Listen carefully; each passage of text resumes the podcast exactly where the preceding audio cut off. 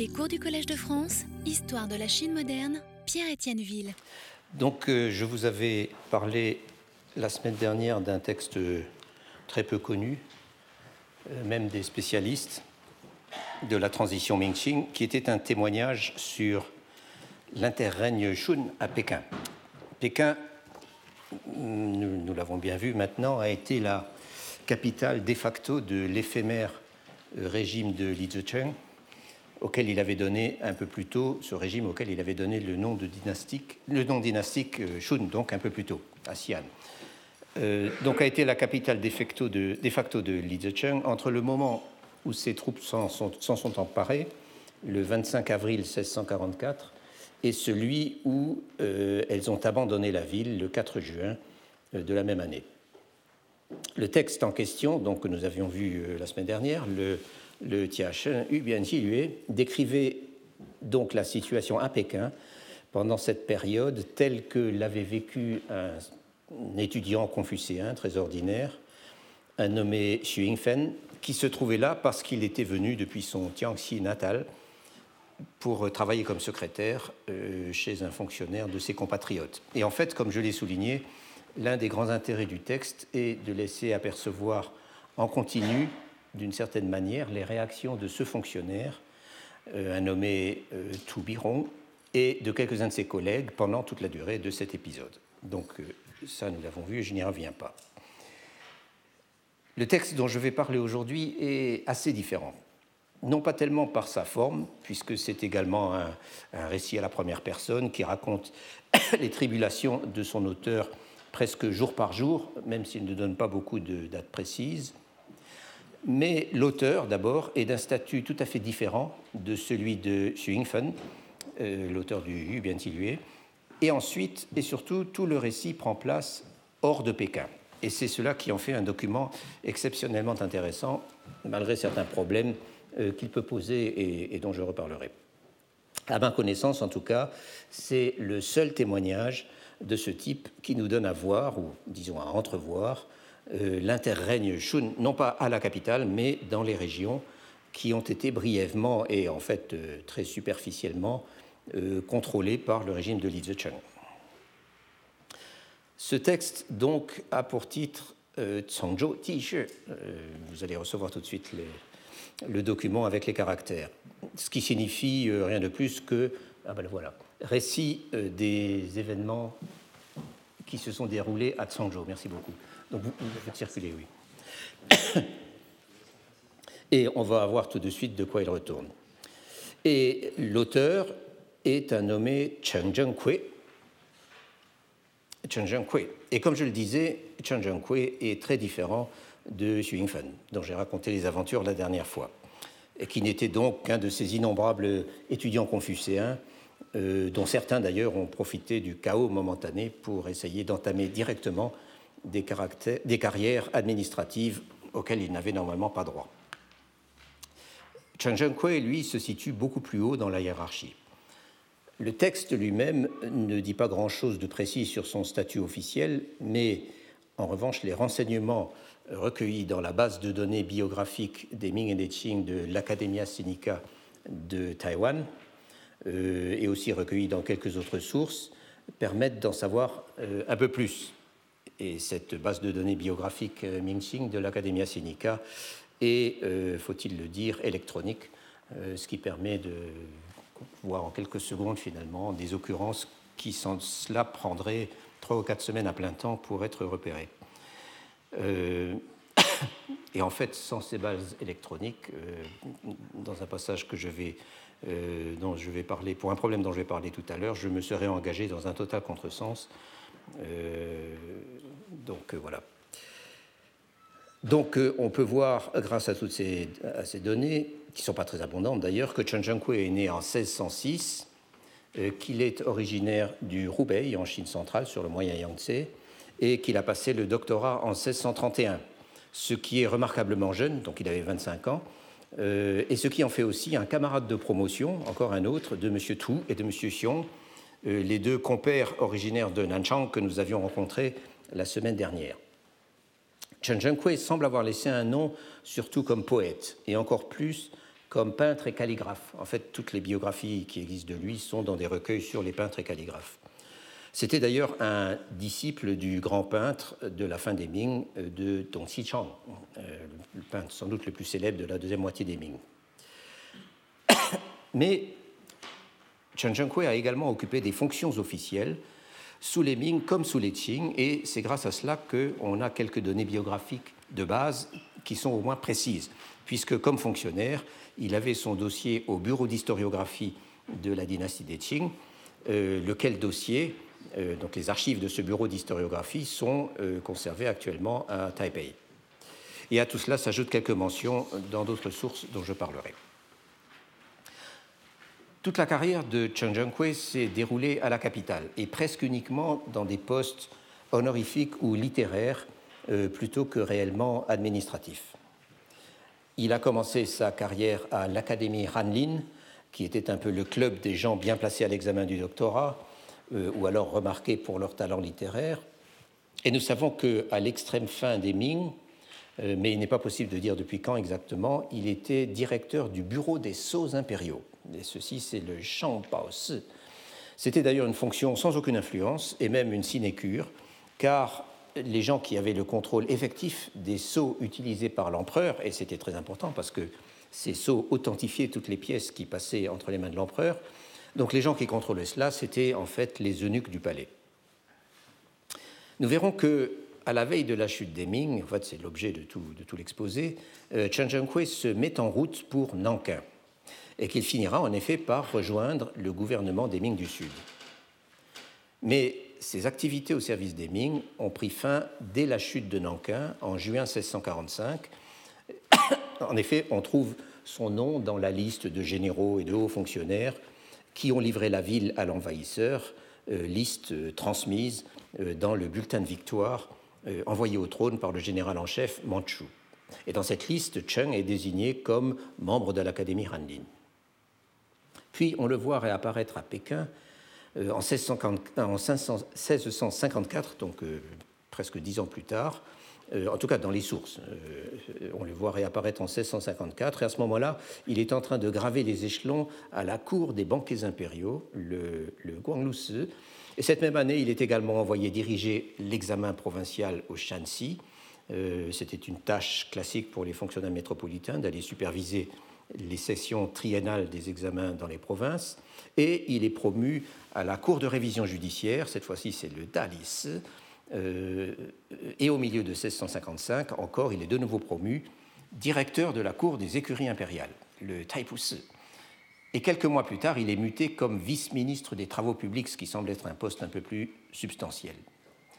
Hélas, moins de deux ans après, il est dénoncé par un censeur pour la façon dont il avait administré les examens du Shanxi et aussi pour ivrognerie et débauche dans sa résidence pékinoise et il est cassé de sa charge.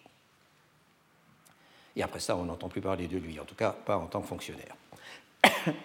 Donc, euh, une carrière assez banale de fonctionnaire métropolitain dans les rangs, disons, moyens supérieurs de la bureaucratie, euh, aussi bien avant qu'après la chute des Ming, avec un court interlude euh, au service des Ming du Sud à Nankin. Et apparemment, Chen Zhenghui se payait du bon temps également, comme tant d'autres dans la bureaucratie pékinoise, sans parler bien sûr de ses activités artistiques pour lesquels il a laissé un nom. Mais les quelques semaines après la prise de Pékin par Li Zicheng en 1644 ont été nettement plus aventureuses. C'est donc de cela qu'il s'agit dans le Changzhou Tishe. dans le Ce bref ouvrage, c'est un texte très long dont nous allons voir qu'il soulève plusieurs questions euh, assez intéressantes et très peu connues, en fait virtuellement inconnues. Il est absent de la bibliographie de Lynn Struve, dont j'avais donné la référence, et dans ses travaux, sur, euh, y compris sur le règne des Shun, euh, Wakeman ne le cite pas. Il semble avoir été imprimé, ce texte, pour la première fois, comme une bonne partie de la littérature non officielle sur la transition Ming-Qing, dans le Tingtuo Ishe, c'est-à-dire dans cette collection, dans ce Tsonshu, euh, publié pendant la première moitié du XIXe siècle, auquel j'avais fait allusion dans mon premier cours. Et je le cite ici, ce texte, d'après euh, la collection moderne publiée à Taïwan, euh, dont je m'étais déjà servi pour le texte de la semaine dernière. Le Zhangzhou Tiche débute un peu moins d'une quinzaine de jours avant la chute de Pékin. L'auteur a reçu de l'empereur, en sa qualité d'assistant du bureau des sceaux, donc de Xi Cheng, un édit d'amnistie destiné à Nankin. Euh, cette première ligne du texte, donc, qui se lit, euh, enfin, je n'ai pas, recopié, je ne me souviens plus quel est le pronom, il dit, euh, il dit Feng Zhao, Nanxing, Tianshu, Tianshu. Et cette première ligne est extrêmement laconique. Je pense que les lecteurs du temps comprenaient sans aucun doute de quoi y retourner, en tout cas s'ils étaient fonctionnaires. Mais pour ma part, il m'a fallu un certain temps, euh, car cette expression euh, euh, qui signifie littéralement purifier ou laver une souillure, euh, et que je rencontrais pour la première fois dans ce genre de, de contexte, n'est expliqué nulle part. Et c'est donc en faisant une recherche électronique dans le texte des chroniques véridiques des Ming, c'est-à-dire des Ming chelous, ces, immenses euh, chroniques au jour le jour des activités de la cour, euh, que c'est devenu clair. Euh, Tianchu est bien une amnistie, mais pas n'importe quelle amnistie, c'est une amnistie qui porte sur les fautes publiques et privées des fonctionnaires de la capitale. Ces fautes sont donc retirées de leur dossier, en quelque sorte, et toutes les administrations concernées doivent en être notifiées. Ces amnisties étaient bien sûr décrétées par l'empereur sur proposition de ses conseillers de façon périodique, irrégulière, semble-t-il, euh, et euh, on en relève une cinquantaine d'occurrences pour toute la durée de la dynastie des Ming.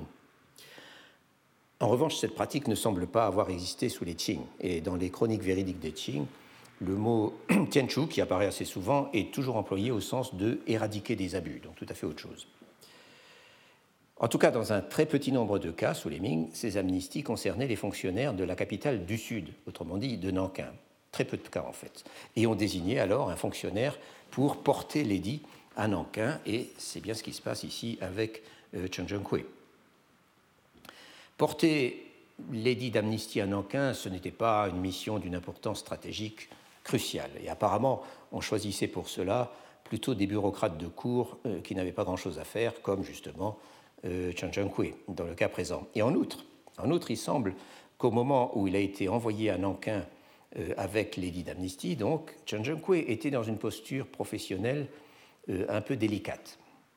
C'est en tout cas ce que j'ai découvert, et ça, ce n'est même pas indiqué dans la base de données de Taïwan, ce que j'ai découvert euh, grâce à une courte entrée du Chongzhen Chambien, lequel euh, Chongzhen Chambien est une sorte de chronique véridique non officielle euh, sur le règne du dernier empereur des Ming. Donc le règne Chongzhen et le mot Changbian euh, signifie une sorte de base de données jour par jour euh, préparée en vue d'une chronique plus, plus éditée. Donc le Chongzhen Changbian a une entrée et j'ajoute aussi que comme beaucoup d'histoires non officielles de la fin des Ming, le Chongzhen Changbian, dont les fragments subsistants ne couvrent en fait qu'une partie euh, tout à fait limité du règne Chongzhen. Euh, donc cet ouvrage semble tirer l'essentiel de son contenu des informations qui étaient diffusées presque quotidiennement par la Gazette de Pékin, dont certains qui circulaient donc dans tout l'empire et dont certains particuliers et certaines administrations euh, conservaient précieusement des collections. Quoi qu'il en soit, il est mentionné dans cette entrée dont je parle que le responsable du bureau des Sceaux, donc littéralement le ministre du bureau des Sceaux, euh, Chen Zhenghui, a été renvoyé de sa charge et que l'empereur lui a ordonné d'attendre euh, jusqu'à ce que son cas soit jugé. Et ceci intervient à la date du 23 février 1644, donc un peu moins de deux mois avant que Cheng ne parte pour Nankin. On peut donc supposer, et c'est l'hypothèse que je fais, que le jugement est tombé quelque temps après, rétrogradé au rang de responsable adjoint, hein, Xi Cheng, du bureau des Sceaux, et envoyé à Nankin pour s'acquitter de cette corvée, et peut-être d'ailleurs ne plus en bouger. Euh, il y a après le texte, à la fin du texte, une courte postface dont je redirai un mot, qui nous dit que Cheng a été envoyé à Nankin comme fonctionnaire sans affectation, c'est-à-dire comme Xian Guan. Autrement dit, un peu la même chose. Quoi qu'il en soit, Chen Zhenghui euh, prend congé de l'empereur le 12 avril 1644 euh, et à la ligne suivante, ça c'était la première ligne, donc à la deuxième ligne, il nous dit qu'il arrive à Changzhou euh, le 30 avril. Il ne s'est donc pas pressé, puisqu'il n'y a pas plus de 250 km entre Pékin et Tsangzhou, et qu'on voyage par le Grand Canal, par, par Tianjin, en passant par Tianjin. Et c'est pour ça que je vous ai fait ce petit croquis très grossier, qui vous montre donc, euh, donc la disposition des lieux dont je parlerai. Donc Pékin, bien sûr, le, golfe du, du Joli ou du Poirail, euh, comme on l'appelle. Et, donc, vous vous souvenez que l'arrivée de la Grande Muraille à Shanhaiguan, où a eu lieu la fameuse bataille, est ici. Et donc, le Grand Canal euh, part de Pékin ou Tongzhou, euh, Tsangzhou est ici.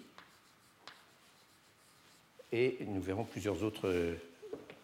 non, pardon, je dis des bêtises, c'est Tianjin. Voilà, qui n'était à l'époque des Ming qu'une une, ville de garnison, ce n'était pas encore une grande préfecture, et Tsangzhou est ici. Dans la province métropolitaine du Nord, de Beijing, le Rebei actuel, euh, qui est donc euh, euh, frontalière du Shandong, où, beaucoup de choses vont se passer. Donc, il a mis presque trois semaines pour faire ses 250 kilomètres. La ville de Tsangzhou, au moment où il y arrive, nous dit-il, est solidement protégée par une forte garnison euh, placée sous le commandement d'un eunuque. Le 30 avril, donc, c'est cinq jours après la chute de Pékin et le suicide de l'empereur. Et apparemment, on n'est pas encore au courant à Tsangzhou. En tout cas, Chen Zhenghui n'en dit pas un mot, comme si lui n'en savait rien. Mais la façon dont tout bascule dès le lendemain matin suggère qu'en réalité, on savait très bien à Tsangzhou que tout ne tenait qu'à un fil, et qu'en outre, la menace sur la ville était aussi immédiate que la menace sur Pékin.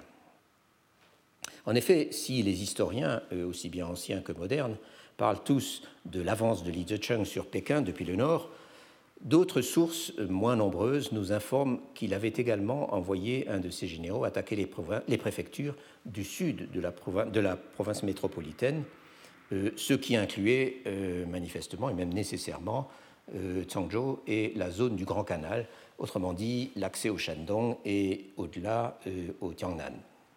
Et de fait, on va voir très vite dans le texte qui nous occupe que dès ce moment, la région est pleine de soldats et de fonctionnaires Shun.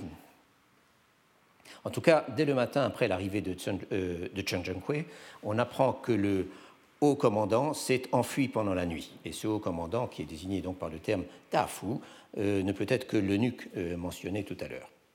Et cela suffit apparemment pour que la garnison abandonne immédiatement la ville et se disperse, euh, suivant l'expression, comme des oiseaux et des bêtes.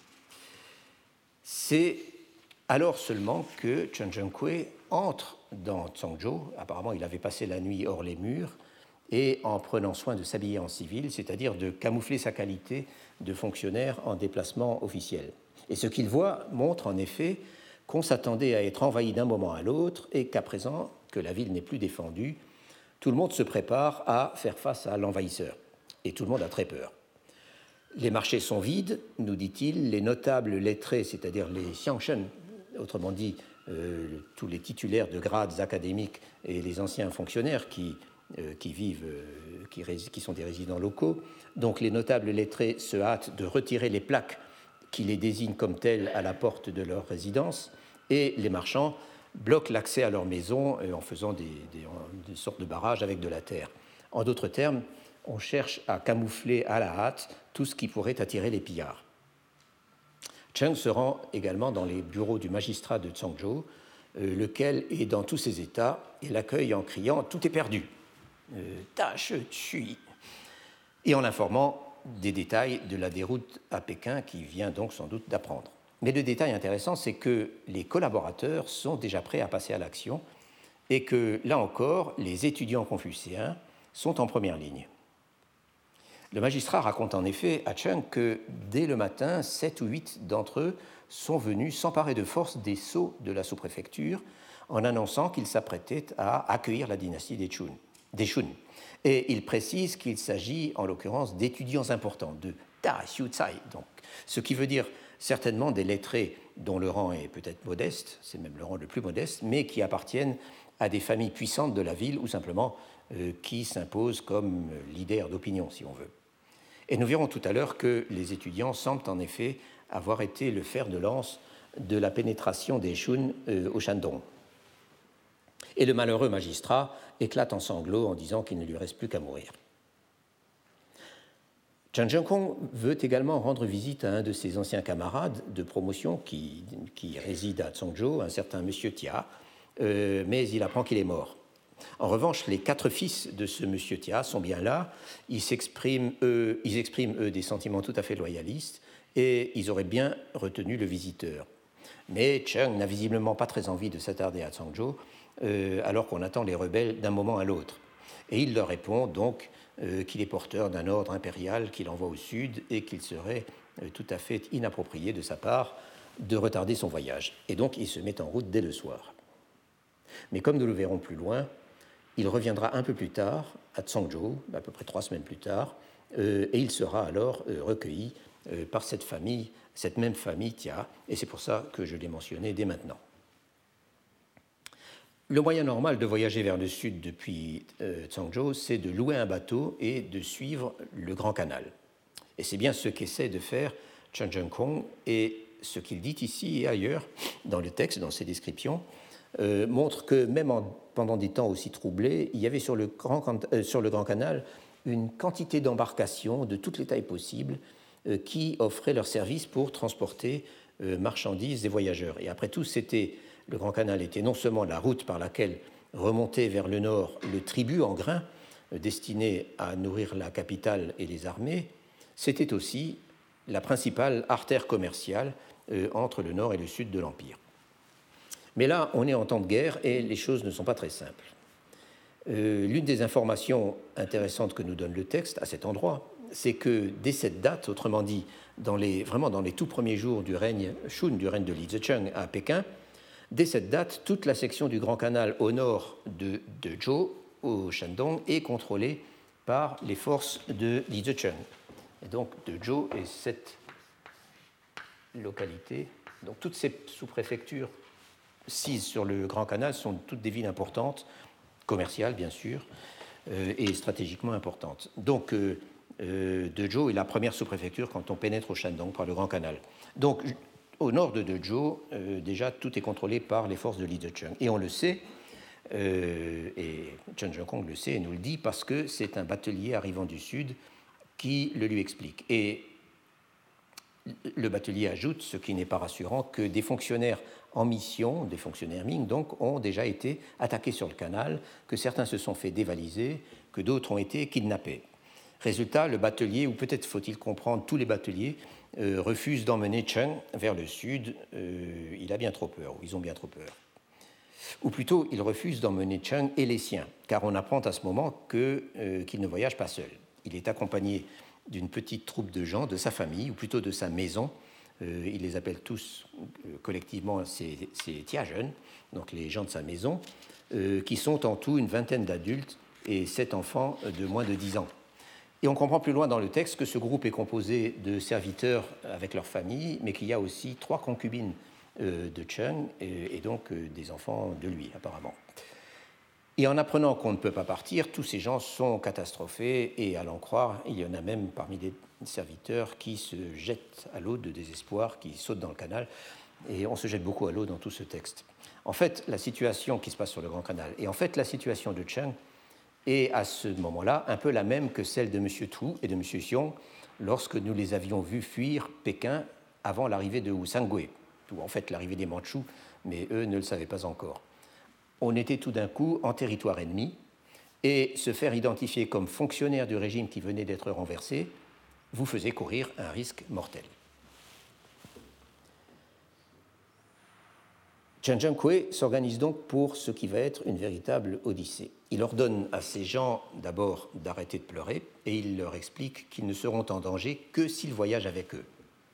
En effet, a-t-on appris, les bandits, et il les appelle toujours les Zei, c'est-à-dire, il faut bien comprendre les rebelles, c'est-à-dire en fait les soldats de la dynastie Shun, puisque dynastie Shun il y a, les bandits ne tuent que les fonctionnaires, ils ne s'emparent pas des marchands. Donc les gens de sa famille euh, ou de sa maison vont se partager en quatre groupes, chacun sous la responsabilité d'un de, ses serviteurs, et ils vont se procurer quatre petites embarcations sur lesquelles ils partiront en ménageant un intervalle entre chaque départ et en prétendant être des commerçants ou des familles de commerçants euh, en déplacement. Tous les objets précieux qu'ils ont dans leur bagage et qui pourraient attirer la convoitise des pillards sont détruits sur place, les bijoux, les vêtements de luxe, etc. Euh, Chen lui-même abandonne ses robes et ses insignes de fonctionnaire au patron du bateau qui les a amenés là, et il choisit quelques vieilles frusques, enfin quelques haillons, et il s'entend avec eux pour qu'on les attache au mât des embarcations respectives en signe de reconnaissance pendant le voyage. Et puis, tout cela organisé, il part seul, à pied, avec un unique serviteur et une, petite somme d'argent, euh, sans informer personne de son itinéraire. Et la suite montre que, en fait, ce qu'il fait, c'est qu'il chemine parallèlement au canal, euh, mais qui rejoint le canal de temps en temps pour euh, aller aux nouvelles essentiellement. Il lui faut de la sorte quelques jours pour arriver à Dezhou. Et là, il apprend que les nouvelles autorités ont reçu l'ordre de pourchasser les anciens fonctionnaires Ming, euh, comme on les appelle les fonctionnaires en fuite, les Taoguan, autrement dit les fonctionnaires qui ne se sont pas rendus au Shun, et qu'on essaye de les repérer dans les faubourgs et dans les auberges euh, pour s'en emparer. Et du coup, euh, Chung et son compagne passent toute leur nuit en race campagne et ils avancent à marche forcée jour après jour, affamés et les pieds ensanglantés. Le passage du texte qui relate cette longue marche, si je puis dire, est assez substantiel et bien sûr, il n'est pas utile de rapporter ici tous les incidents et toutes les rencontres. Mais certaines de ces rencontres méritent quand même euh, une mention. Et c'est pour ça que j'en parle. Par exemple, alors qu'il traverse le territoire de la sous-préfecture de Wucheng, donc c'est la sous-préfecture suivante,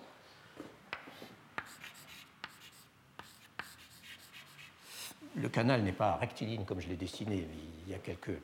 Enfin, la direction générale est comme ça. Donc, alors qu'il traverse Wucheng, euh, qui est tout à fait dans le nord-ouest du Shandong, euh, Cheng et son serviteur sont accueillis dans une sorte de village fortifié euh, qui s'appelle euh, Zhengtiako, ce qui peut vouloir dire quelque chose comme l'embouchure de la famille Zheng, ou chose comme ça, qui est un village entouré d'une muraille en terre battue et qui doit être un très gros village, puisque, à en croire l'auteur, plusieurs milliers de familles du même clan y résident plusieurs milliers de familles, c'est à voir. Les Chinois adorent les gros chiffres bien vagues.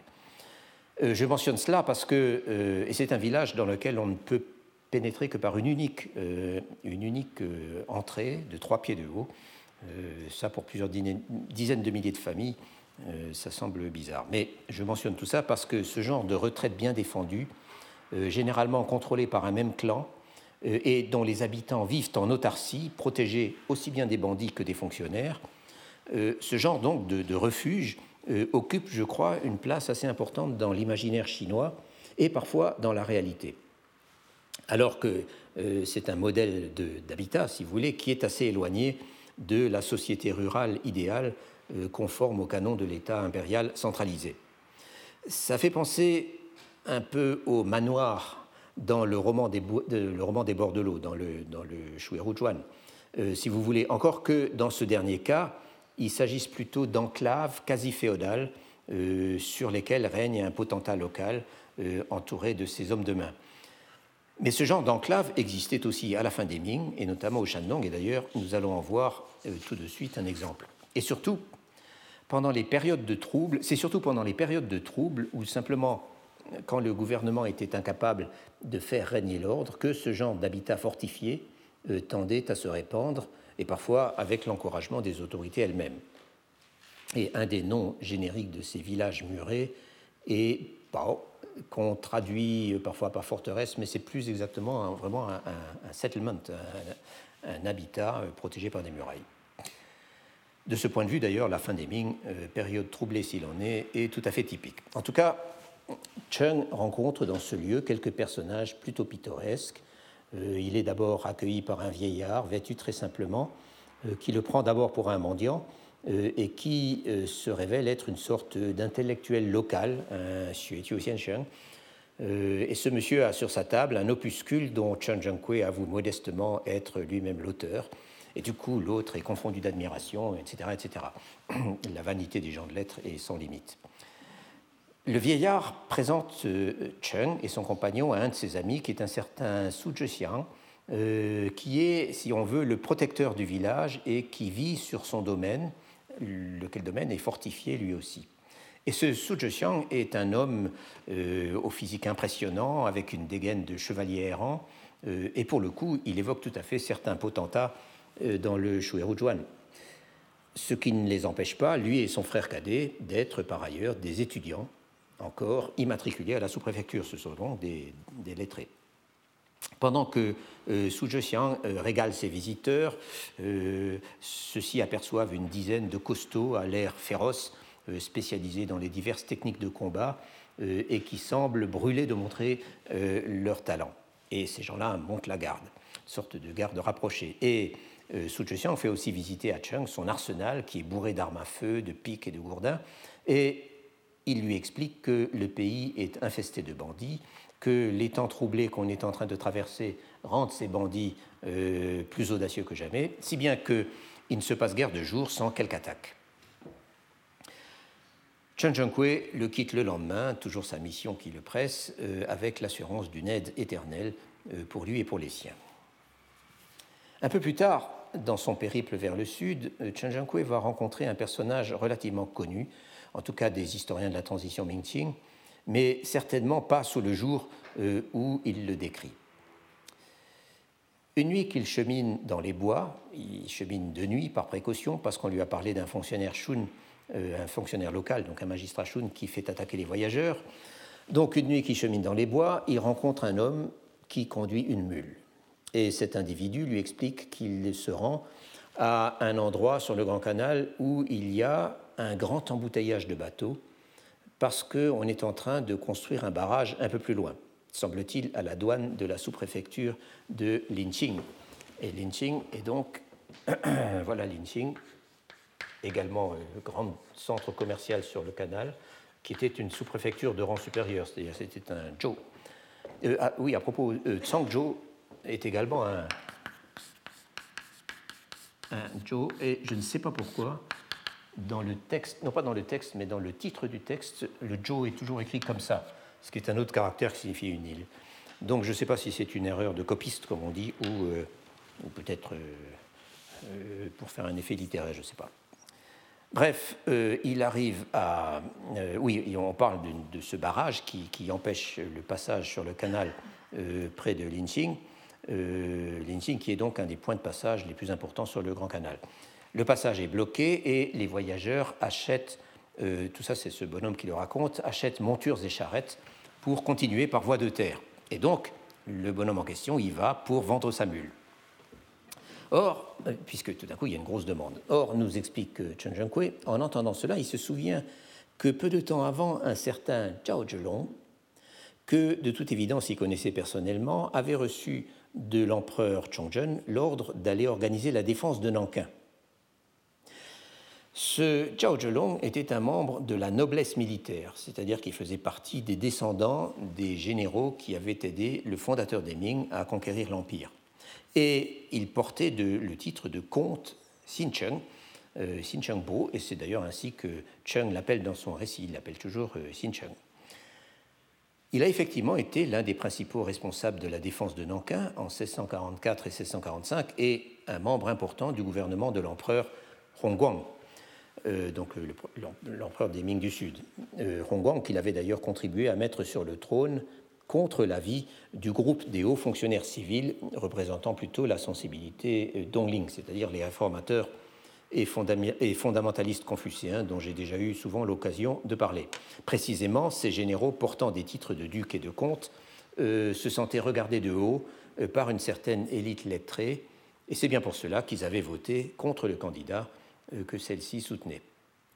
Cela étant, la question que suscite notre texte, et de façon un peu surprenante, comme on va voir, c'est de savoir quand exactement et surtout dans quelles conditions Zhao Zhelong est allé occuper ses fonctions à Nankin. Les quelques entrées du Chongzhen Changbian où il est cité nous permettent de voir que cette mission lui a été confiée par l'empereur le 22 janvier 1644. Le 1er février, il informe l'empereur qu'il souhaite en être déchargé, mais l'empereur refuse. Donc il doit y aller, mais il n'a pas dû se presser de partir, car 15 jours plus tard encore, il est convoqué avec un collègue pour une audience, donc il est encore à Pékin. Quoi qu'il en soit, d'après Chen Zhenghui, il était parti, il avait fini par partir, et il était parti en empruntant le Grand Canal euh, à une date que nous ne pouvons pas connaître. Et Cheng se demande donc, voilà pourquoi j'en parle, s'il ne serait pas justement pris dans cet embouteillage de bateaux euh, dont j'ai parlé euh, un peu au nord de Linqing. Il achète la mule du, personnage qu'il a rencontré dans la forêt et se précipite jusqu'à l'embarcadère qu'il lui a indiqué, où règne en effet une pagaille indescriptible, avec plus d'une centaine de bateaux, des gens qui courent dans tous les sens, et il finit par trouver l'embarcation majestueuse, équipée d'un canon et gardée par des hommes en armes, de Zhao Zhelong. Zhao Zhelong est désespéré par cette attente interminable. Il se plaint qu'on ne pourra passer qu'en louant des charrettes. Mais Cheng pense que ce n'est pas un plan très sûr et il lui propose à la place un stratagème qui non seulement devrait résoudre le problème, mais qui devrait encore leur apporter la gloire à l'un et à l'autre. D'après lui, tous les, chefs, tous les chefs rebelles sont en train de remonter vers le nord pour se rendre à Pékin, rendre hommage à Li Zicheng, euh, juste installé dans la capitale, avec leurs troupes et par voie de terre sans doute. Et du coup, les villes du Shandong, euh, où le régime de Li Zicheng a installé des fonctionnaires, ne sont pas bien défendues à la seule exception de Tining, qui est une autre ville sur le Grand Canal, euh, beaucoup plus au sud. Là, le tableau est un peu petit, mais enfin, Tining est à peu près par là. Et c'est la dernière grande préfecture du Shandong, ou sous-préfecture, euh, avant qu'on franchisse la frontière et qu'on arrive dans le, dans le Jiangsu, dans, le Tianbei. Donc, euh, le contrôle de Lizicheng descendait aussi loin au sud que que. Donc apparemment, cette ville, elle, est bien défendue. À Linxing, c'est toujours le stratagème de, Chen Chenghui, à Linxing, qui n'est qu'à une journée de cheval de là où il se trouve, euh, il n'y a que trois fonctionnaires fantoches, je les appelle comme ça, les Weiguan, euh, un commissaire à la défense, un magistrat et un capitaine. Chen Zhenghui propose donc à son collègue de lui confier une trentaine de cavaliers choisis dans sa suite. En effet, dit-il, euh, Zhao voyageait avec des chevaux des écuries impériales qui lui avait été offert par l'empereur Chongzhen euh, au moment de son départ. Et son plan est de faire irruption dans la ville, donc dans Linqing, le lendemain avant l'aube et de s'emparer des fonctionnaires fantoches. Si ça réussit, il fera donner du canon pour prévenir Zhao, qui n'aura plus qu'à venir avec 70 cavaliers, c'est-à-dire les chevaux restants, puisque l'empereur lui en avait donné 100. Et, et, et il lui restera plus ensuite qu'à haranguer les habitants de Linqing pour qu'ils regagnent le giron euh, de la dynastie des Ming. Ensuite, on n'aura pas de mal à ouvrir une brèche dans le fameux barrage. En effet, Zhao a avec lui un millier de matelots euh, dans sa flotte et on pourra leur faire faire le travail. Et ensuite, à faire passer les bateaux. Et il suffira de deux jours et de deux nuits pour atteindre Tining. Si je comprends bien cette partie du texte, à Tining, ils loueront des petits bateaux dans lesquels ils enverront leur famille avec un bagage léger et eux-mêmes rassembleront une troupe en faisant appel à des combattants loyalistes du Shandong. Il emploie le mot euh, c'est-à-dire littéralement des héros qui combattent pour la justice. Et il s'agit en fait, euh, de toute évidence, du genre de milice euh, privée que recrutaient certains notables ruraux pour se protéger contre le banditisme, comme par exemple ces chefs de villages fortifiés que nous avons rencontrés tout à l'heure. Avec cela, dit-il, ils pourront tenir la ville, dont je pense Tining, en attendant du renfort de Shekefa, qui était depuis 1643 ministre de la guerre à Nankin et aussi de Ma Shiying, qui lui était le grand coordinateur des forces euh, autour de Fongyang, au Anhui, donc autour des tombes impériales. Et je les cite parce que Shekefa et Ma Shiying, qui peu de temps après euh, seront, peu de temps après seront rivaux au gouvernement des Ming du Sud, Ma Shiying imposant l'empereur Hongguang contre l'avis de Shekefa. Et bien sûr, dans l'histoire, dans la littérature et dans la légende, et même dans le théâtre, euh, Ma est resté comme euh, l'archétype du traître, euh, ou un des archétypes du traître, euh, et alors que Shogufa est au contraire l'archétype du héros. Quoi qu'il en soit, Chen Zhenghui ne le précise pas, mais il faut croire qu'il prévoit également, donc comme je le disais, de s'emparer de Tining. En tout cas, il affirme à Zhao Shelong qu'étant donné l'autorité que que lui confère à lui, Zhao Shelong, la mission qu'il a reçue de l'empereur, tout le monde va le suivre et que c'est jouable. Qu'en pense-t-il? Zhao Shelong tire la langue, tellement il est ébahi, et il s'excuse en disant que lui ne se sent pas assez audacieux pour une pareille entreprise. Et Cheng commande, évidemment, il était habitué à porter des pantalons de soie et il ne connaissait rien à la guerre. Il le traite de couard et il s'en va. Et il ajoute qu'ensuite, euh, euh, ça c'est la suite de l'histoire, Zhao Zhelong a poursuivi sa route, en effet, avec un convoi de charrettes, qu'il est tombé sur une force rebelle qui s'est emparée de ses femmes et de ses objets précieux, et qui a tout emmené à Tining, que son escorte s'est rendue, et que c'est tout juste si lui-même a réussi à prendre la fuite. Tout cela soulève un certain nombre de questions. D'abord, Zhao Zhelong, c'était un général, après tout, descendant d'une famille de militaires, et on a peine à croire qu'il avait été élevé dans la soie et qu'il ne connaissait rien aux armes. En revanche, Chen Zhengkui, docteur, homme de lettres et fonctionnaire de cour, se donne ici des poses de chevalier errant, euh, n'ayant pas froid aux yeux, et de stratège audacieux. Et nous en verrons un autre exemple où, pour le coup, il affirme être passé à l'action. Mais il est difficile de ne pas penser qu'il a tendance à enjoliver son histoire et un peu à jouer au héros. L'un des charmes de ce genre de texte, certes, c'est le côté aventureux, parfois même picaresque du récit. Mais on a parfois, euh, mais on a parfois quelque mal à démêler, à démêler euh, l'information apparemment fiable et souvent unique et même excitante des détails dont on ne sait trop que penser. Dans le cas présent, par exemple, Chen Zhengkui propose un plan basé sur des informations très précises concernant la présence des fonctionnaires et des chefs Shun dans la région, dont on se demande comment il les a obtenus, puisqu'il venait du Nord et qu'il faisait tout pour voyager sans rencontrer personne. Ou faut-il supposer peut-être que son récit élide la conversation qu'il a eue sur le bateau, avec, euh, sur le bateau de Zhao Zhelong, et que c'est ce dernier, en fait, qui lui a donné lui-même les informations en question? Et puis, pour commencer, le spectacle même de Zhao Zhelong, l'envoyé des Ming, trônant sur son bateau avec ses biens et ses femmes et ses mille matelots et ses cent chevaux offerts par l'empereur, en plein milieu du Grand Canal, alors que la région est aux mains des Shun et que les fonctionnaires Ming doivent circuler en se camouflant, tout cela, ça laisse un peu rêveur. Bref, cet épisode du Tsangzhou Tishi comporte pas mal d'invraisemblances, et pour le coup, il est difficile de ne pas se demander s'il n'est pas purement et simplement inventé. Peut-être Chen Zhengkui avait-il quelques comptes à régler avec le général Zhao Zhelong. Il y a eu tant de disputes un peu plus tard à Nankin euh, où ils se trouvaient tous les deux. Et a-t-il voulu le mettre en scène dans une histoire où il se ridiculise? Ou faut-il invoquer l'inimitié proverbiale que à laquelle j'ai fait allusion euh, entre la noblesse militaire et les fonctionnaires lettrés?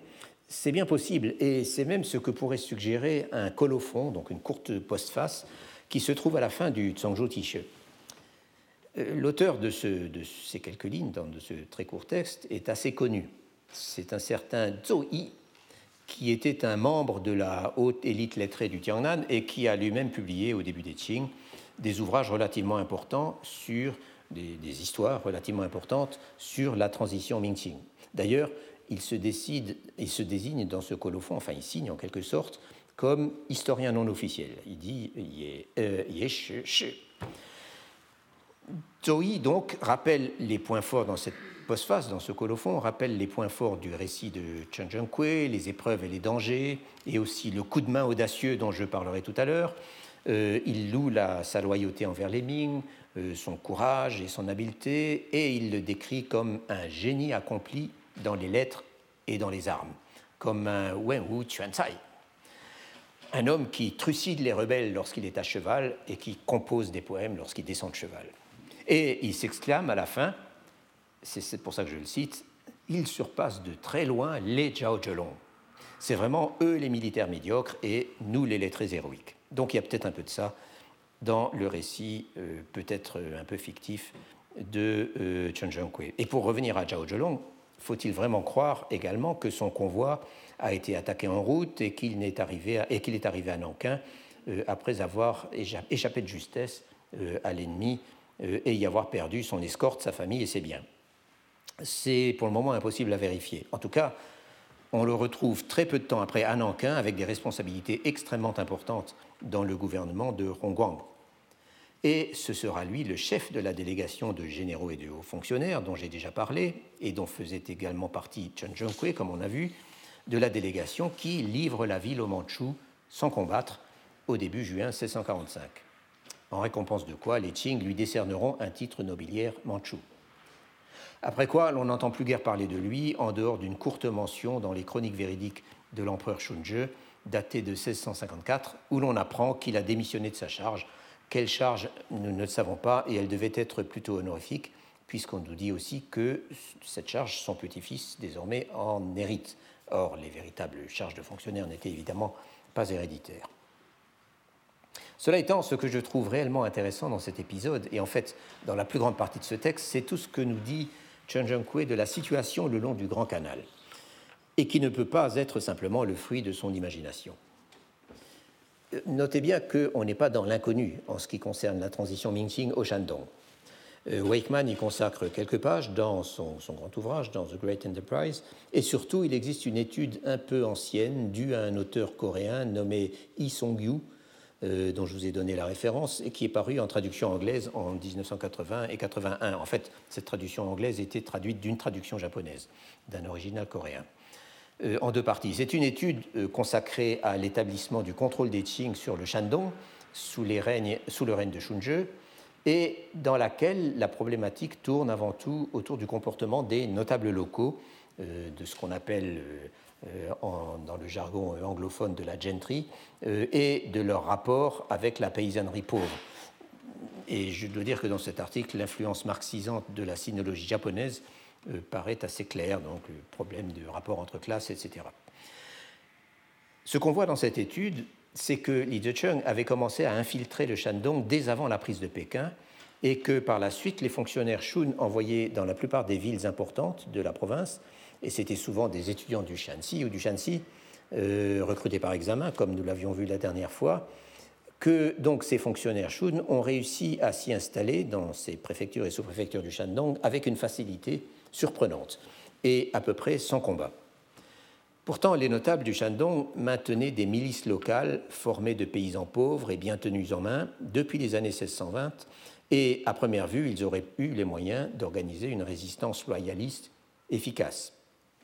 Pourquoi, dès lors, ne l'ont-ils pas tenté? Pour répondre à cette question, Yi Song-yu invoque à la fois l'effet du vide politique euh, suscité par l'annonce soudaine de la chute des Ming, suivie de la fuite des chefs du gouvernement provincial du Shandong, et l'efficacité de la propagande habilement répandue par les agents du nouveau régime Shun.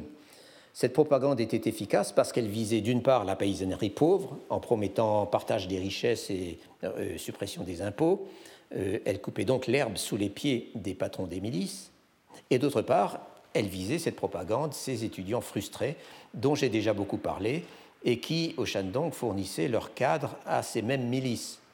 Elle leur promettait la considération, l'organisation d'examens et l'attribution de postes pour les mieux classés. Et puis, elle promettait d'une manière générale de faire régner l'ordre. Et c'est bien la raison pour laquelle les notables du Shandong, dont la clientèle habituelle semblait séduite par ce nouveau régime, ont préféré se soumettre et livrer leur ville aux fonctionnaires et aux chefs militaires de Li Zhecheng sans essayer de résister. Mais exactement comme à Pékin, les exactions des fonctionnaires et surtout des militaires Shun à l'encontre des riches et des notables n'ont pas tardé, leur brutalité ont suscité des révoltes un peu partout, s'en est suivi une période d'anarchie complète pendant laquelle les notables se sont trouvés plus exposés que jamais au banditisme organisé, et peu après, les Qing sont arrivés et ont été accueillis, comme je le disais, à bras ouverts. Le récit de Chen Zhenghui se situe pendant cette brève période d'état de grâce ou au moins d'acceptation euh, dont ont bénéficié les représentants de Li Zicheng au Shandong avant que les, choses ne que les choses ne tournent mal.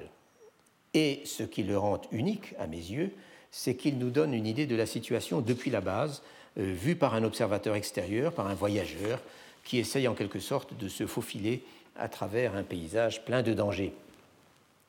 L'occupation du Shandong par le régime Shun était une occupation en pointillé, sans doute, et elle n'est jamais parvenue au stade de l'administration d'un territoire, mais l'armée Shun, où il semble d'ailleurs y avoir eu beaucoup d'officiers Ming qui s'étaient rendus avec leurs troupes, l'armée Shun est efficace, et elle est surtout efficace lorsqu'il s'agit de pourchasser les anciens fonctionnaires Ming, comme Chen Zhengkong lui-même. Après avoir, si l'on peut dire, claqué la porte du bateau de Zhao Zhelong, en effet, Chen Zhenghui euh, se trouve dans une position plutôt difficile. On n'est nulle part en sécurité sur le Grand Canal, dit-il, et il n'est pas question de séjourner à Linxing.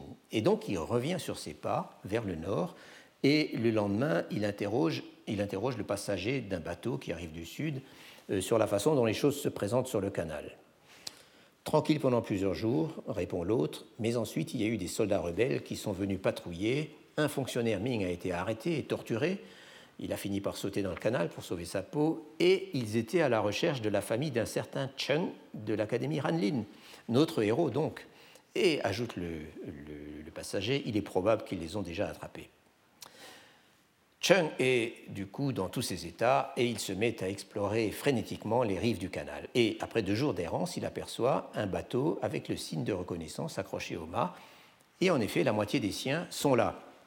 L'autre moitié, explique les serviteurs qui circulaient dans un autre bateau, finalement ils en avaient loué que deux au lieu de quatre, comme il leur avait dit, euh, a été surprise par des soldats rebelles, euh, mais heureusement ses concubines et ses enfants ont réussi à ne pas se faire détecter.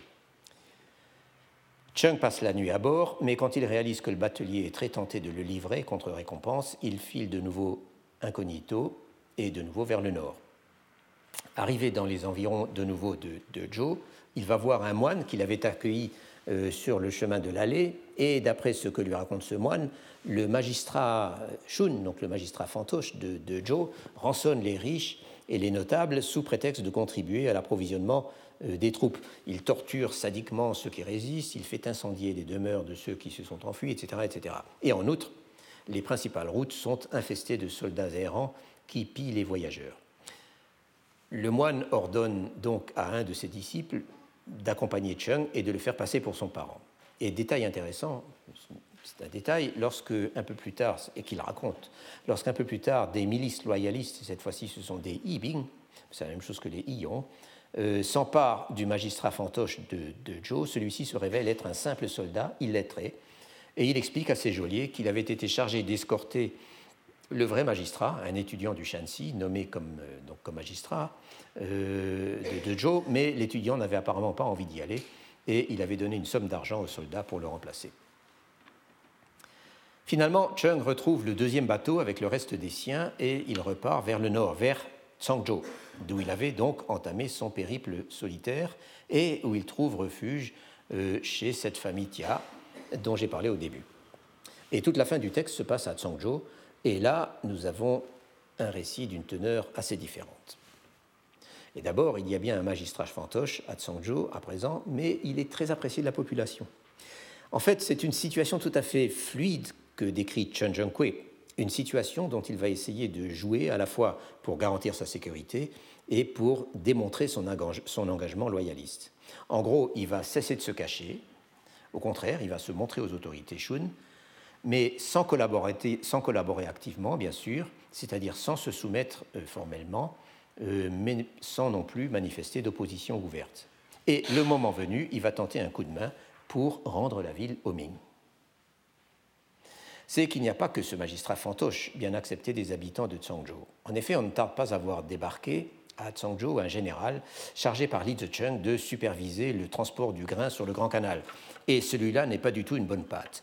Il a une centaine de soldats avec lui et il lui faut 100 femmes, 100 chanteuses, c'est-à-dire 100 prostituées, tout de suite. Et si le chiffre n'est pas atteint, il ira chercher des filles et des jeunes veuves dans les bonnes familles.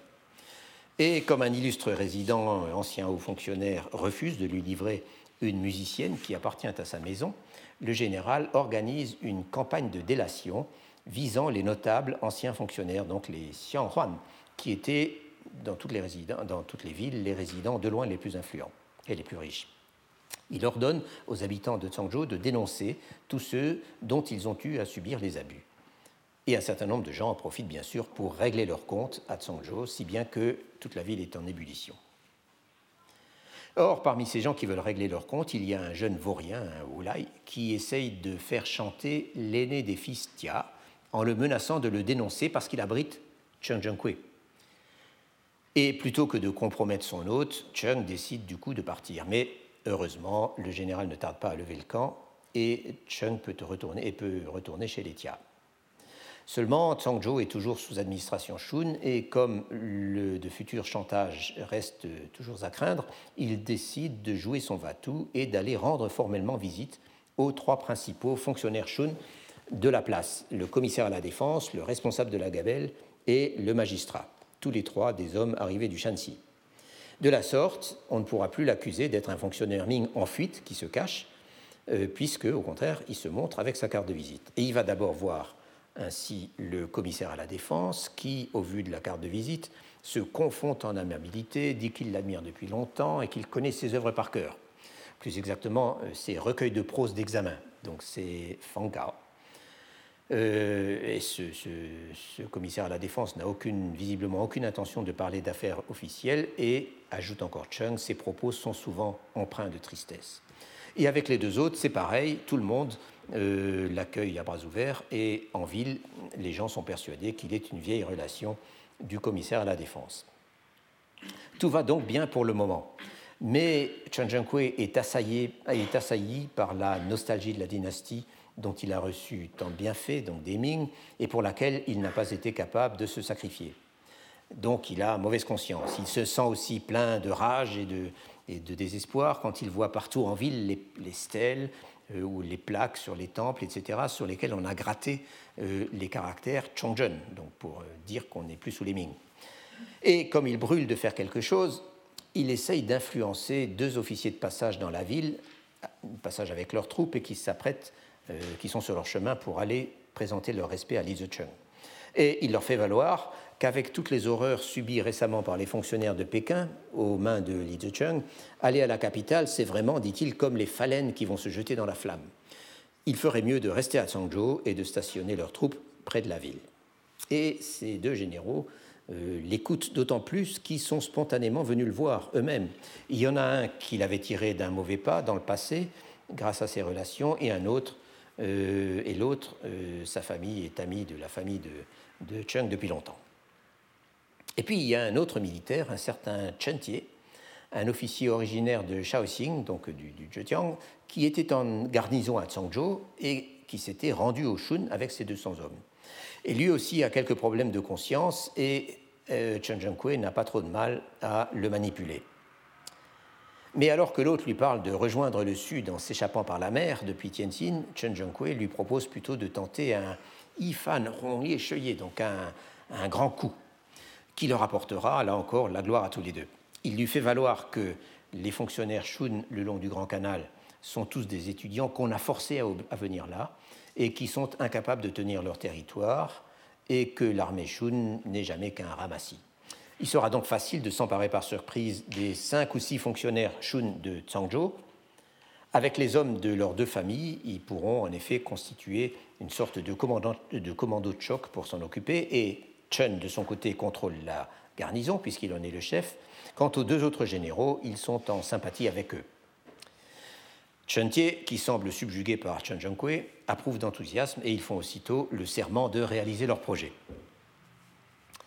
Puis il y a aussi le leader des étudiants importants des Da Xiuzai dont j'avais parlé tout à l'heure, euh, un certain Wang que Chen Zhenghui fréquente également et qui est lui alors l'archétype du collaborateur enthousiaste.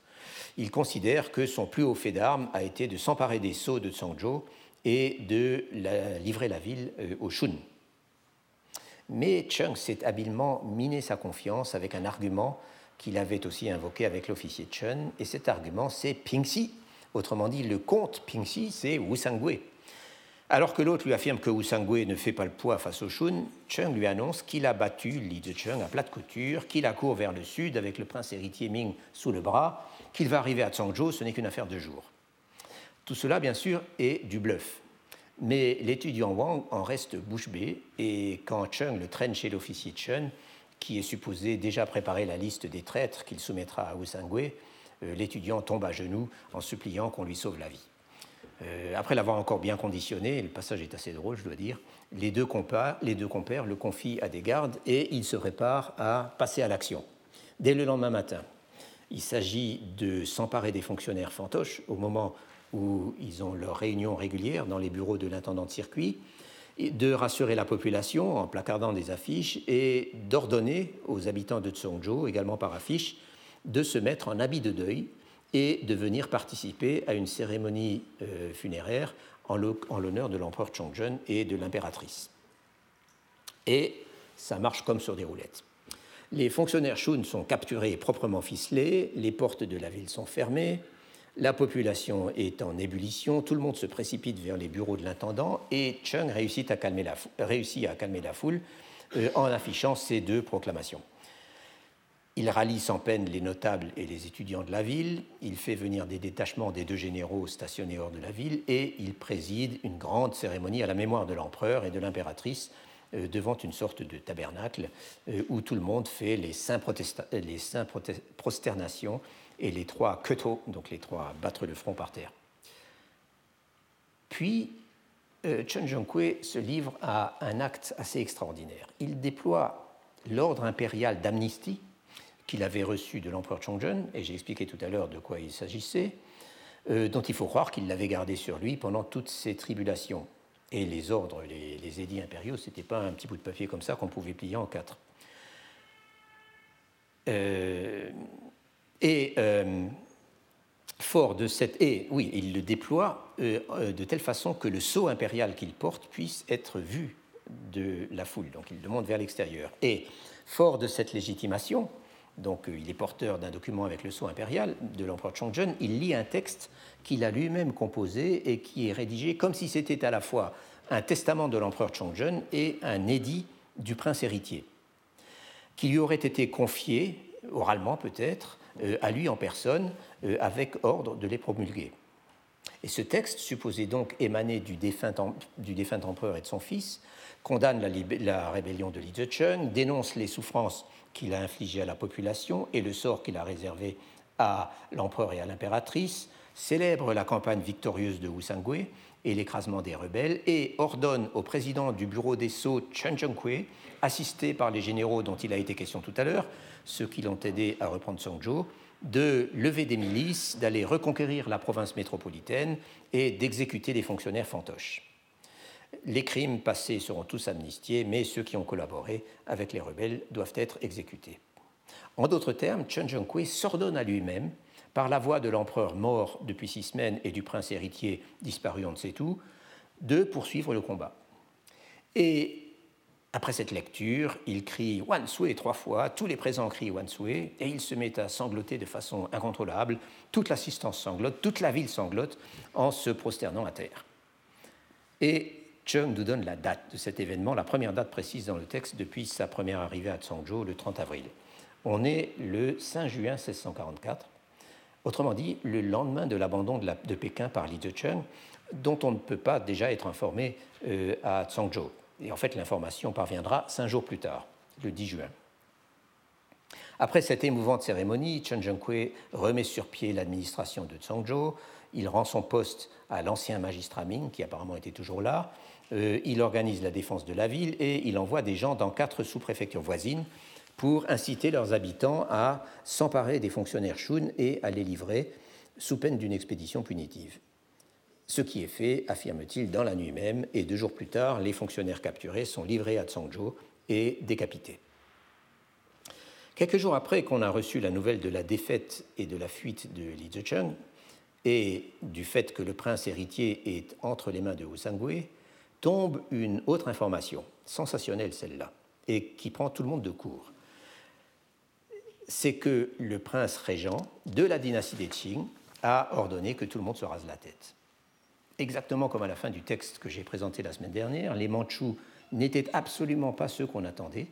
La population est de nouveau saisie par la panique, mais heureusement, un second édit du prince régent arrive au bout d'un certain temps qui annule le premier. Et je reviendrai plus tard sur toute cette affaire. Chen Zhengkui, quant à lui, n'est pas parti en campagne comme le lui a ordonné le texte qu'il avait lui-même composé et il est resté pour diriger la défense de Tsangzhou. Mais à présent, il veut s'acquitter de sa mission originale, c'est-à-dire livrer le fameux édit d'amnistie à Nankin et il quitte donc Tsangzhou le 2 juillet 1644 sans attendre l'arrivée des Mandchous. La fin du texte raconte encore quelques tribulations le long du Grand Canal sur lesquelles je ne m'attarde pas. À Linqing, il rencontre un collègue et ami qui veut l'entraîner dans l'organisation à lever des armées pour organiser la résistance et à organiser la résistance dans le sud du Shandong. Mais il lui déclare que le nord est désormais perdu euh, et qu'il faut passer au sud du Yangtze euh, si on veut réaliser de grandes choses. Et il part donc vers le sud avec une escorte qu'il a recrutée et arrive à Nankin au mois de septembre. Et là, il proclame l'édit d'amnistie qui n'a désormais plus beaucoup d'objets.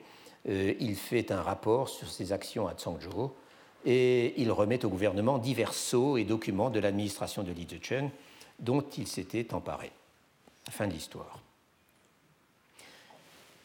Les périodes de crise aiguë et de désordre généralisé, comme celle dont je suis en train de parler, sont révélatrices de beaucoup de tensions et aussi de beaucoup de personnalités. Les conventions tombent, les caractères se révèlent et, en un sens, les gens sont plus libres. Peut-être est-ce ce qu'on peut dire de Chen Zhenghui, dont le peu qu'on sait de lui par ailleurs suggère un littérateur et un esthète plutôt irresponsables, alors que pendant ces quelques semaines, il s'est comporté comme un chevalier errant, plein d'audace et de ressources, et ne rêvant que de réaliser de grands exploits pour le compte de la dynastie euh, à laquelle il est resté fidèle en dépit de tous les dangers.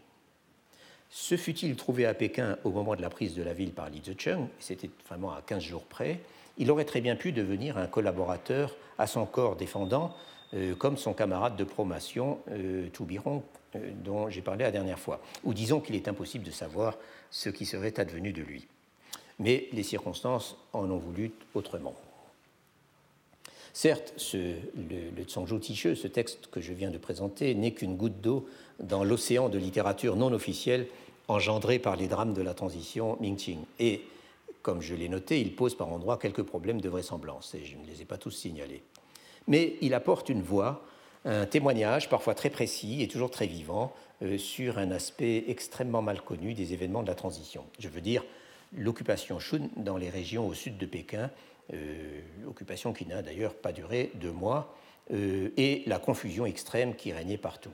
Et en plus, il nous donne à voir euh, un de ces destins individuels grâce auxquels la grande saga de la chute des Ming et de la conquête mandchoue prend un peu plus d'épaisseur et de réalité. Et je crois que pour toutes ces raisons, il méritait d'être lu même d'un œil critique.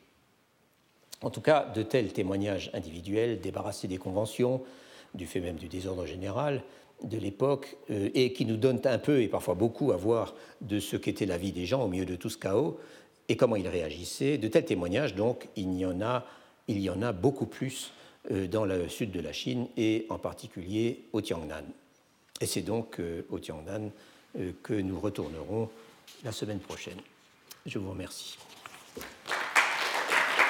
Retrouvez tous les contenus du Collège de France sur www.colège-2-france.fr.